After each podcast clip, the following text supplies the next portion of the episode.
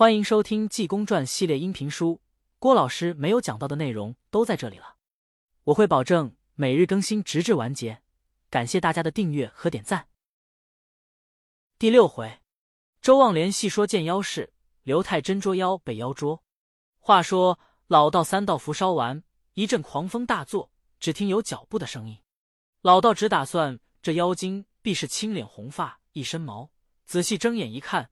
却原来是一位千娇百媚的女子，果然芙蓉白面，杨柳细腰，怎见得？有词为证：只闻异香阵阵，行动百媚千娇，巧比丹青难画描，周身上下堆俏，身穿蓝衫撑体，金钗轻拢发梢，垂金小扇手中摇，粉面香腮带笑，真是梨花面，杏蕊腮，瑶池仙子，月里嫦娥不如也。这女子扑奔老道说：“好贼！”太真，你敢居起？你家姑姑来了。周福同众人家说，感情不是外人，跟老道都是亲戚。老道吓得魂飞魄散，说：“仙姑不要生气，你听小道，我天胆也不敢拘你老人家。只因周宅请我来给公子治病，把仙姑请来。我给你说，哈哈哈！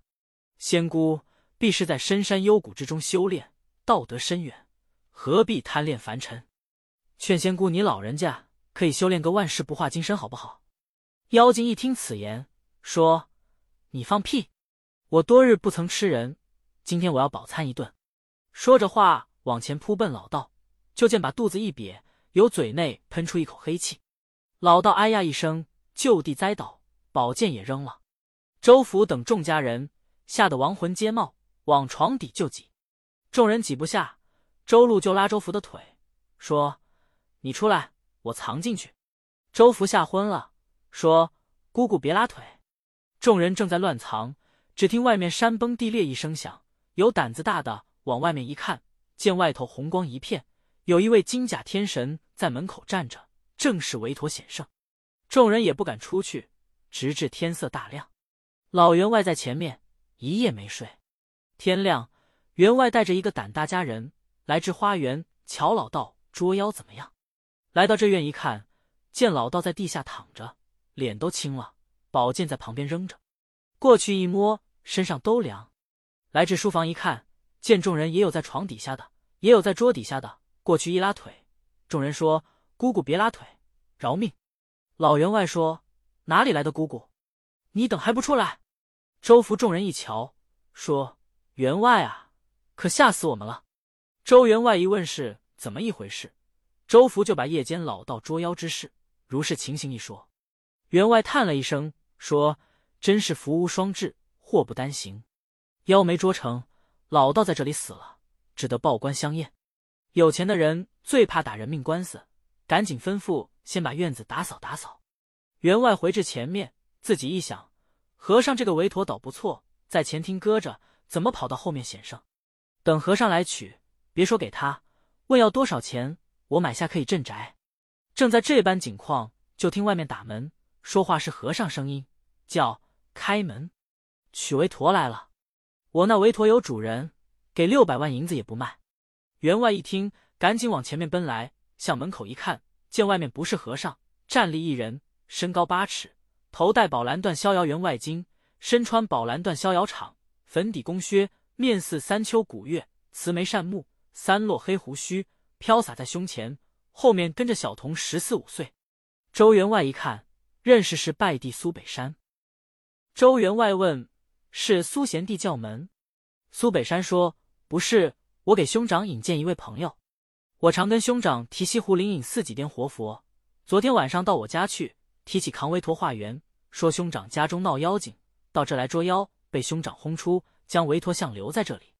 昨天住在我家中，我想。”兄长必然是不认识，要知是济公，兄长绝不能怠慢。我今天陪着来，一来捉妖，二来取为陀。周员外说：“贤弟可了不得了，现在三清观的刘老道来捉妖没捉成，反给妖精喷了妖气，至今昏迷不醒。我正要给老道庙中送信，报官相验，听外面和尚叫门，贤弟你把大师傅让过来。”苏北山一瞧，和尚在隐蔽墙根蹲着。苏北山说：“师傅，请过来，给员外相见。”周员外往里让，来至厅房，家人献上茶来。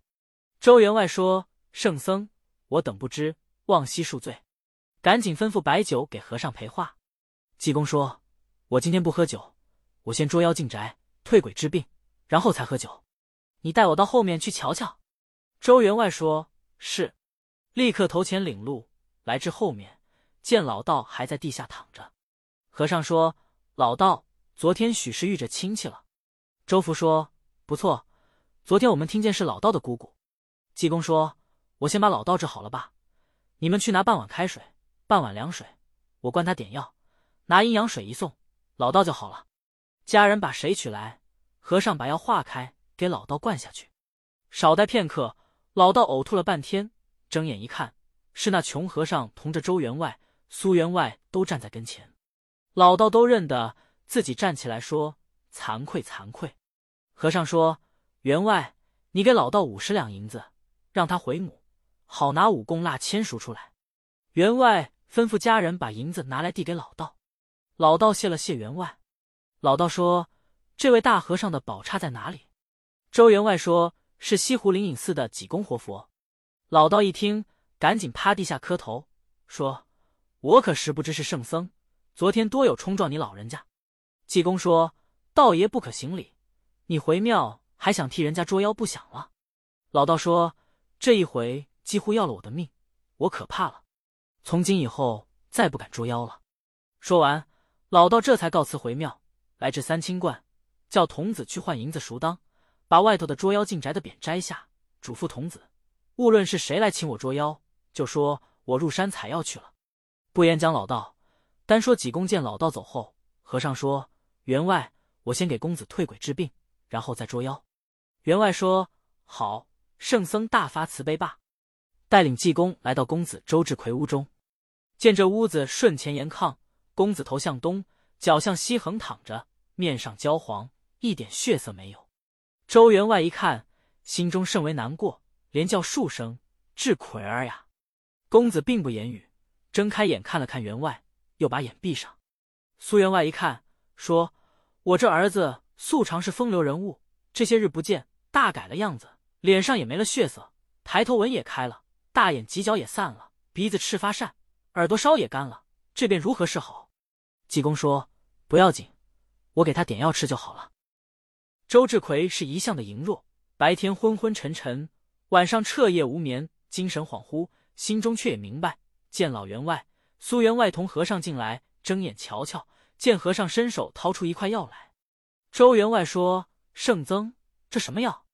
和尚说：“这叫要命丹。你儿子的命是没有了，拿我这药把命要回来。”和尚把药搁在口内嚼了，拿手一拨周志奎的嘴，和尚一喷，把药喷在公子嘴里。周志奎一见和尚真脏，要吐没吐出来。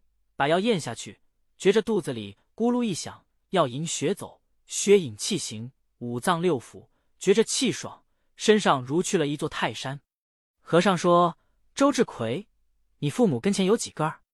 周志奎公子说：“就是我一个。”和尚说：“你既知道就是你一个，不孝有三，无后为大。你在花园以邪招邪，做出这桩事来，我和尚越说越有气。”说着话，照周志奎的天灵盖。就是一掌。本来公子是病虚了的人，当时一伸腿，呕吐一声没了气。周员外大惊，和尚一回头说：“员外，你倒不用着急，事儿不死是冤不散，这是该死，何该我庙中有了买卖，接三堂咽口。”员外心疼儿子，点头答应。书中交代，周志奎这病怎么得的，皆因他在花园念书。这花园有三间艳阳楼，那一日公子上楼。扶着栏杆看花，听东隔壁有妇女说话的声音。周公子一看，是王员外的花园，姑娘王月娥叫丫鬟摘鲜花。公子仔细一看，见王月娥果然长得天姿国色。公子暗说：头几年我与月娥在一处玩耍，见她长得平平无奇，这几年不见她，会变得这么好看，真是女子十八变。我周志奎娶个这等媳妇，也一辈子不委屈。心中想着。二目就瞧出神，那里王月娥正叫丫鬟摘花，一抬头见西院楼上站定文生公子，见周志奎右手一揪袖带，左手拿了扇子，往身后一背，伸着脖子睁了眼，往这边瞧。姑娘臊得脸一红，告诉丫鬟：“荷花，快下楼吧。”公子直看着姑娘下楼，这才叹一口气：“唉，我恨不能泪生二尺，飞过去跟月娥成其好事，才合我心愿。”由这天，公子就中了迷，在书房闭上眼。书房内，童子一倒茶，公子就说：“月娥贤妹来了。”吓得书童撒腿就跑。这天晚上闷坐，一闭眼就仿佛月娥在眼前，睁眼又没了。天天跑到花园，叫道：“月娥妹妹，快来吧！”闹得小书童真害怕。有一天晚间，公子闷坐无聊，说：“我这条命给月娥耍了，要得单丝病，茶饭怕吃。”正在思想，见帘板一起，进来一位如花似玉的女子，正是王月娥。公子如得了斗大明珠。赶过去，用手相拉，不知该当如何？且看下回分解。